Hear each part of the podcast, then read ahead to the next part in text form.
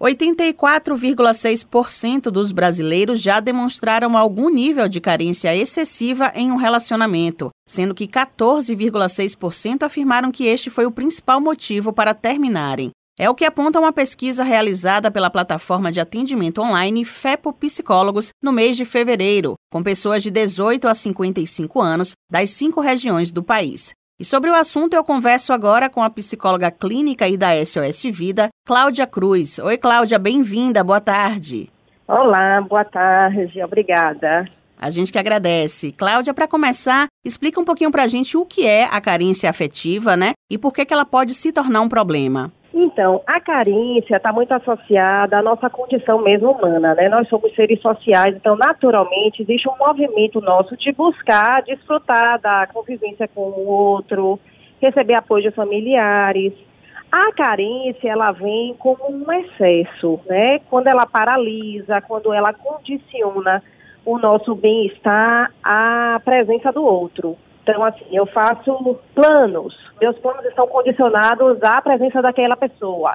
Então, isso aí já é um alerta, já é algo assim que a gente tem que estar atento, que a gente tem que buscar ajuda, né, para poder a gente não sofrer, né, não sofrer com as repercussões disso por exemplo, vivenciando comportamentos, me condicionando, ou então me sujeitando a comportamentos que são agressivos, né, que são tóxicos, que não me faz bem. Então eu tenho que estar atenta para que eu não não vivencie um padrão de relação que gere desgaste, que gere sofrimento, Ok, você falou aí sobre a questão de se condicionar, né, a vida do outro. Inclusive, a pessoa pode ser até vítima aí, né, desse relacionamento abusivo, de golpes até. E aí, então, esses são os principais sinais aí apresentados por quem sofre de carência afetiva. Você citaria outros sinais? Sim, sim. É, quais são os sinais? Então, assim, a submissão é um fator que a gente percebe, né? Então, eu me sujeito aos desejos do outro, eu tenho medo de ficar só, né? Então, medo da solidão, da solidão, de me sentir abandonado subitamente.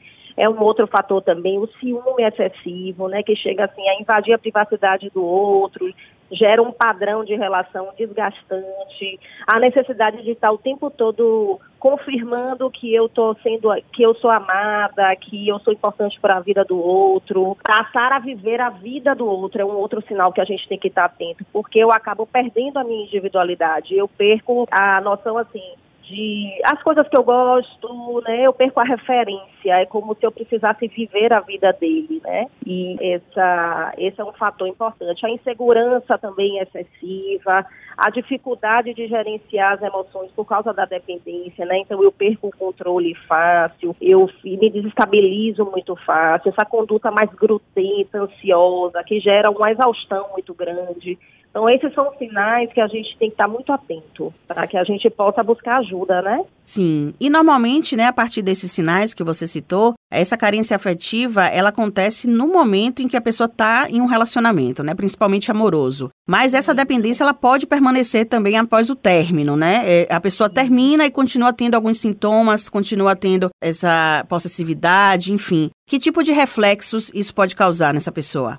Então, eu posso construir um padrão de relação. Eu mudo, na verdade, os meus parceiros, as minhas relações, só que assim, o padrão da relação vai continuar sendo o mesmo. É aquele padrão de insegurança, de cobrança, é, que eu me sujeito à, à vida do outro. Então, assim, eu não tenho um momento em que eu consigo estar bem e estar só. Né? Eu não, não tolero esse estar só. Então, eu preciso estar o tempo todo com o outro, fazendo o que o outro está fazendo, né? vivendo a vida da pessoa. Então, esse é um cuidado que a gente tem, porque isso acaba se tornando um ciclo vicioso.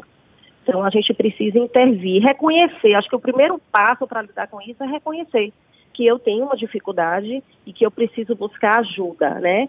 Para poder entender, entender, quais são os gatilhos que geram para que eu acesse isso, né? onde é que está a raiz do problema, assim, o que é que faz com que eu me sinta, com que eu tenha essa carência afetiva? Vem de onde isso? Que eu preciso cuidar é, do que gera, né?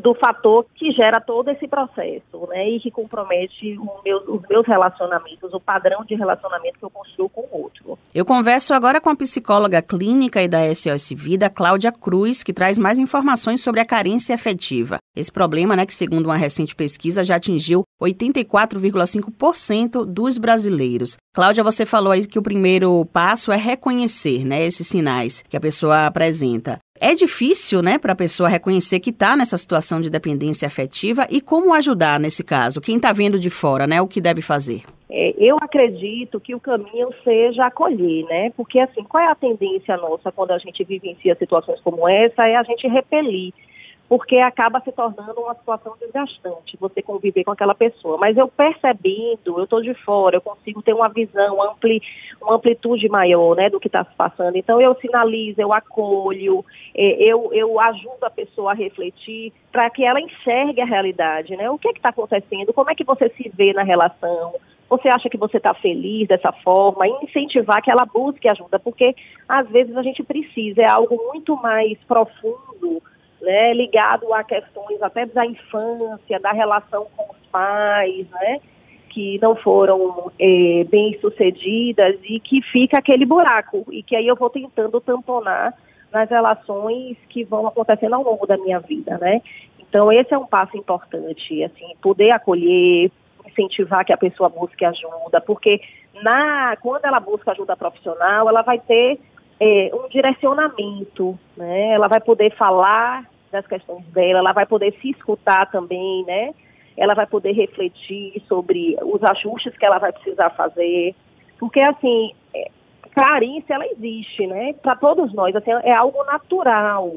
Mas a questão maior, né, e, é o, o alerta acontece é quando isso se excede, né? Quando isso toma uma proporção maior na nossa vida e acaba interferindo na nossa vida. Então eu acho que esse é um caminho viável.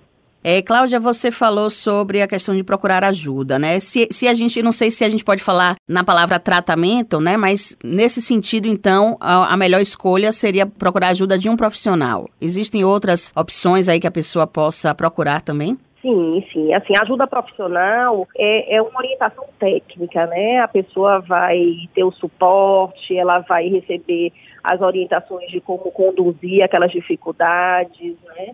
E descobrir né, o que é que está por trás dessa carência. Mas existem outras formas também. Eu acho que a gente se cuidar, a gente olhar para a gente, a gente descobrir, redescobrir, talvez experimentar situações novas e só para poder a gente descobrir o que efetivamente me dá bem-estar, o que é que faz eu me sentir bem, né, fortalecer a autoestima, né, assim, poder olhar para mim, reconhecer as minhas qualidades, me valorizar, né, eu acho que são caminhos viáveis.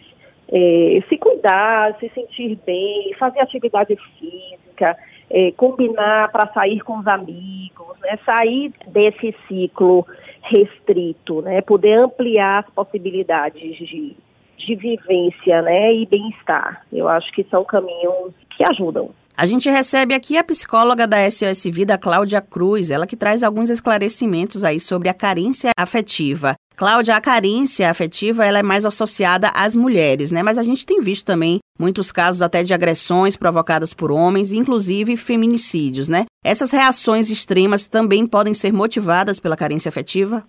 Sim, eu acredito que sim, porque é, é aquela questão, a insegurança é tão grande e, e a necessidade de, de, ter a posse do outro faz com que eu tenha comportamentos né, que, que atropelam, que violentam o outro. Né? Então eu acredito que sim, que isso tem uma relação. E existem efeitos aí diferentes para homens e mulheres em relação a essa situação? Então a vivência é individual, assim, a gente não pode generalizar, colocar assim como só pelo fato de ser do mesmo sexo que eu vou vivenciar essa situação do mesmo, no mesmo padrão, né? Mas, assim, as mulheres, de uma maneira geral, elas são mais sensíveis, elas são mais passíveis dessa dependência. Né? Mas o homem também tem, né? Tem suas dificuldades, tem a sua história. A gente precisa olhar mais para trás, né, entender o que é que o que é que eu trago na minha história e que contribui para esse comportamento. Eu conversei agora com a psicóloga clínica e da SOS Vida, Cláudia Cruz, que trouxe alguns esclarecimentos sobre a carência afetiva. Cláudia, muito obrigada, viu, pela disponibilidade aqui de conversar com a gente. Desejo muito sucesso e bom trabalho para você. Olha, eu agradeço, foi um prazer. Sucesso para vocês também. Até a próxima.